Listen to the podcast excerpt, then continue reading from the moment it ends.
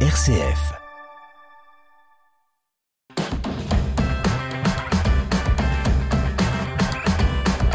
Bonjour à toutes et à tous et bienvenue dans cette émission Vitamine C au sommaire aujourd'hui après le rescrit du pape qui précise l'application du motu proprio traditionis custodes. Les fidèles traditionalistes s'inquiètent si certains y voient un acharnement, d'autres ont une approche plus pragmatique. Nous l'entendrons. C'est le carême pour certains, il a commencé depuis quelques semaines déjà avec Exodus 90. C'est un parcours de 90 jours réservé aux hommes basé sur la prière, la 16 et la fraternité. Ce parcours complet exigeant trouve son origine et son inspiration dans le livre de l'Exode. Enfin, elle vient d'être béatifiée, mais son cœur semble avoir encore de nombreux mystères à révéler. Une étude scientifique de la relique du cœur de la bienheureuse Pauline Jaricot vient d'être rendue publique et ses conclusions sont étonnantes. On en parle dans cette émission Vitamine C. Soyez toutes et tous les bienvenus. Vitamine C, RCF. Nous vous en parlions la semaine dernière. Le pape François vient de publier un rescrit précisant le cadre d'application du motu proprio traditionis custodes sur la messe en latin. Ce texte canonique prévoit que les prêtres ordonnés après le 16 juin 2021 devront demander l'autorisation au Saint-Siège pour pouvoir célébrer la messe tridentine. Par ailleurs, toute création ou utilisation d'une église paroissiale pour dire la messe selon l'ancien missel de 1962 devra être validée à Rome, une décision qu'il ne faut pas interprété comme un tour de vis, mais plutôt comme une précision de ce que prévoit le motu proprio. C'est ce que nous dit l'abbé Mathieu Raffray. Il est prêtre de l'Institut du Bon Pasteur, une société de vie apostolique de prêtres et de séminaristes catholiques traditionnalistes de droit pontifical, c'est-à-dire placés sous l'autorité directe du Saint-Siège. Ce que fait ce rescrit, c'est simplement limiter le pouvoir de dispense des évêques uniquement sur les nouveaux prêtres intéressé par la célébration de la messe euh, traditionnelle et sur le fait qu'il y ait des paroisses qui puissent avoir la célébration de la messe traditionnelle. Mais euh, tout le reste est tout à fait permis euh, pour les évêques. C'est-à-dire que les évêques, du coup, sont appelés à répondre aux besoins de leurs fidèles par d'autres moyens que les moyens paroissiaux, en particulier en faisant appel aux communautés qui sont spécialisées dans cette forme ancienne du rite. Donc, euh, ce rescrit, il faut faire attention, il ne faut pas l'interpréter comme une nouvelle euh, restriction qui serait imposée à la messe traditionnelle. Beaucoup de familles, beaucoup de jeunes convertis en plus, des gens qui se sont rapprochés de l'Église depuis depuis peu, se sentent euh, un peu persécutés. Et donc, voilà, je pense que c'est un sujet sensible qui fait qu'il y a des réactions un peu voilà à fleur de peau qui sont compréhensibles. Mais il me semble, en tout cas c'est mon interprétation, que finalement ce rescrit est plutôt dans le sens d'un apaisement en disant que c'est aux évêques aussi de prendre leurs responsabilités et les évêques bienveillants euh, trouveront des solutions pour euh, répondre aux besoins des, fidèles et à leurs euh, demandes spirituelles. L'Institut du Bon Pasteur rassemble aujourd'hui environ 45 prêtres au service d'une vingtaine de diocèses en France, en Pologne, en Colombie, au Brésil, en Italie et en Ouganda. Ces prêtres y exercent leur apostolat au sein de petites communautés dans le cadre de paroisses personnelles ou territoriales. Les avantages des cardinaux revus à la baisse, le pape François a décidé de mettre fin aux avantages immobiliers dont ils bénéficiaient. Les cardinaux et responsables du Saint-Siège vont devoir mettre la main à la poche pour payer leur loyer. Mais comment vivent aujourd'hui les cardinaux à Rome? Élément de réponse avec Hugues Lefebvre. Il est journaliste de l'agence Immédia à Rome. C'est une bonne question et les vaticanistes qui travaillent ici à Rome aimeraient bien le savoir puisqu'il règne une certaine opacité sur euh, la manière dont les cardinaux de curie, donc ceux qui travaillent à Rome dans l'administration euh, du Saint-Siège, peuvent vivre. Il se dit que les cardinaux gagneraient en moyenne 4500 euros par mois, euh, net d'impôts et à vie. Et donc, ça leur permettrait d'assurer leur, leur train de vie. 4500 euros, c'est beaucoup, surtout qu'ils ne payeraient pas leurs appartements. En fait, le, Saint-Siège dispose d'un parc immobilier euh, très important, à Rome bien sûr, mais aussi dans d'autres capitales. Et ce parc immobilier est mis euh, à disposition d'un certain nombre de cadres de la curie, dont euh, des cardinaux. Par cette décision, le pape François entend renforcer la transparence et changer les habitudes de la curie. Vitamine C, RCF. C'est le carême. Pour certains, il a commencé depuis quelques semaines déjà avec Exodus 90, un parcours réservé aux hommes qui est né aux États-Unis et qui connaît aujourd'hui en France un succès inattendu. Le principe est simple, 90 jours basés sur la prière, la 16 et la fraternité. Ce parcours complet et exigeant trouve son origine et son inspiration dans le livre de l'Exode, une quête de liberté à la suite du peuple d'Israël fuyant l'Égypte. Mais comment comprendre cet engouement pour cette proposition étonnante? Dans la paroisse Sainte-Anne des Calades à Villefranche-sur-Saône dans le Rhône, trois fraternités d'hommes se sont lancées dans ce parcours radical. Parmi eux, le père Timothée Besson, il est vicaire de la paroisse. Aujourd'hui, il y a une soif de vouloir euh, en fait sentir que Jésus est présent dans ma vie. C'est-à-dire qu'il y a plein de chrétiens qui vivent avec Jésus, qui vivent, euh, qui croient en lui, qui pensent qu'il agit dans leur vie. Et c'est très beau, mais parfois on a besoin de sentir que ben, il a une place importante. Et pour le mettre à la première place, bah, ce parcours-là, c'est génial parce que en fait, le matin, quand on prend sa douche et qu'on la prend froide pour lui, et eh ben forcément, bah, là, on pense à lui, voilà. Et puis quand on doit organiser son, son temps de journée pour mettre euh, la prière, euh, pour mettre le temps de sport et qu'on sait qu'on le fait parce que c'est pour suivre Jésus, eh ben on le sent aussi. On sent qu'il prend de la place. Et je crois qu'il y a un peu ce côté euh, incarné de la foi qui revient et qui, qui est un appel aujourd'hui. Et donc je pense que pas mal de gars qui font euh, ce parcours-là, c'est un peu ça, c'est sentir que je mets Jésus à la première place et qui peut avoir la première place dans ma vie. Si le parcours dure 90 jours, ce n'est pas un hasard, c'est le temps estimé pour rompre avec de mauvaises habitudes et en créer de nouvelles. Dans le même temps existe aussi Manify 90, c'est un parcours de remise en forme spirituelle destiné aux femmes.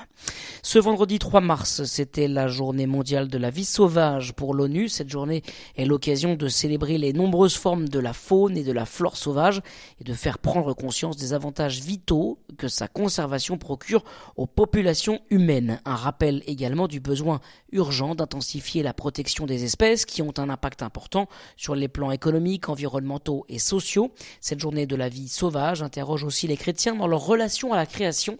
Euh, voici le témoignage du père Étienne Grenet. Il est prêtre engagé dans l'écologie intégrale et auteur de Le Christ vert, itinéraire pour une conversion écologique intégrale. En voyant la beauté des créatures, on peut remonter vers l'intuition, la conscience d'une beauté du créateur. C'est-à-dire que les créatures, elles nous parlent de Dieu. Les créatures nous parlent du Créateur. Mais là, en fait, je peux juste avoir une certaine émotion, qui est bonne hein, déjà en elle-même. Et puis, je peux aussi goûter cette espèce de foisonnement, d'abondance de la vie, même si ça se, ça se dégrade et qu'il y a une dégradation de la biodiversité. Mais je peux encore goûter quelque chose. Et qu'est-ce que ça me dit de Dieu? Qu'est-ce que ça me parle de cette espèce de surabondance de la vie qui est donnée par Dieu? Et puis peut-être d'une autre manière qui prolonge un peu, c'est au fond de comprendre la création comme vraiment un don de la part du Créateur. Pas simplement une révélation, mais aussi un don de Dieu qui par là me manifeste son amour, en fait, c'est quelque chose de très touchant, de très nourrissant, confondant pour l'âme. Le père Étienne Grenet qui euh, donnera une conférence à Lyon le 10 mars prochain. Puis-je aimer Dieu sans prendre soin de sa création? Vitamine C, Étienne Pépin. Elle vient d'être béatifiée, mais son cœur semble avoir encore de nombreux mystères à révéler. Une étude scientifique de la relique du cœur de la bienheureuse Pauline Jaricot vient d'être rendue publique et ses conclusions sont étonnantes. Cette figure catholique lyonnaise du 19e siècle ne serait finalement pas décédée d'une faiblesse cardiaque, ce qui rend plausible la guérison miraculeuse à Mugnano, en Italie, par l'intercession de Sainte Philomène. Le reliquaire de son cœur conservé à l'église Saint-Polycarpe à Lyon a été ouvert l'an dernier en vue de la cérémonie de béatification c'est l'artisan restaurateur qui a suggéré l'idée de faire étudier le cœur par un professeur de médecine parisien avec qui il a l'habitude de travailler sur des reliques religieuses. Demande acceptée par le diocèse de Lyon. Le restaurateur Stéphane Creva réagit au micro de Jean-Baptiste Cocagne. Ce qui est d'extraordinaire, c'est que les analyses ont montré que la relique n'avait jamais été embaumée. Donc c'est déjà un mystère, en quelque sorte. Alors après, on l'interprète un peu comme on le souhaite. Hein. On peut le voir ça comme un miracle, on peut voir ça comme euh, le hasard, mais bon, après, c'est la foi qui intervient. Autre élément intéressant, c'est que sur le cœur lui-même, les analyses ont montré que, effectivement, vis-à-vis du décès de Pauline Jaricot, il n'y avait pas de traces de pathologie liée au cœur. Et puis la dernière chose intéressante, c'est effectivement du fait que le cœur n'avait pas de traces de pathologie humaine, ça pose la question de la guérison miraculeuse de Pauline Jaricot dans les années 1830, grâce à l'intercession, euh, son pèlerinage euh, à Mugnano, donc euh, à côté de Naples, auprès des reliques de Sainte Philomène. Si effectivement elle est revenue guérie d'une pathologie du cœur et qu'il n'y a plus de traces, ça peut être une preuve d'une guérison miraculeuse. C'est la fin de cette émission Vitamine C. On termine en musique avec Hillsong, Je m'abandonne. Excellent week-end à chacun de vous sur RCF. Me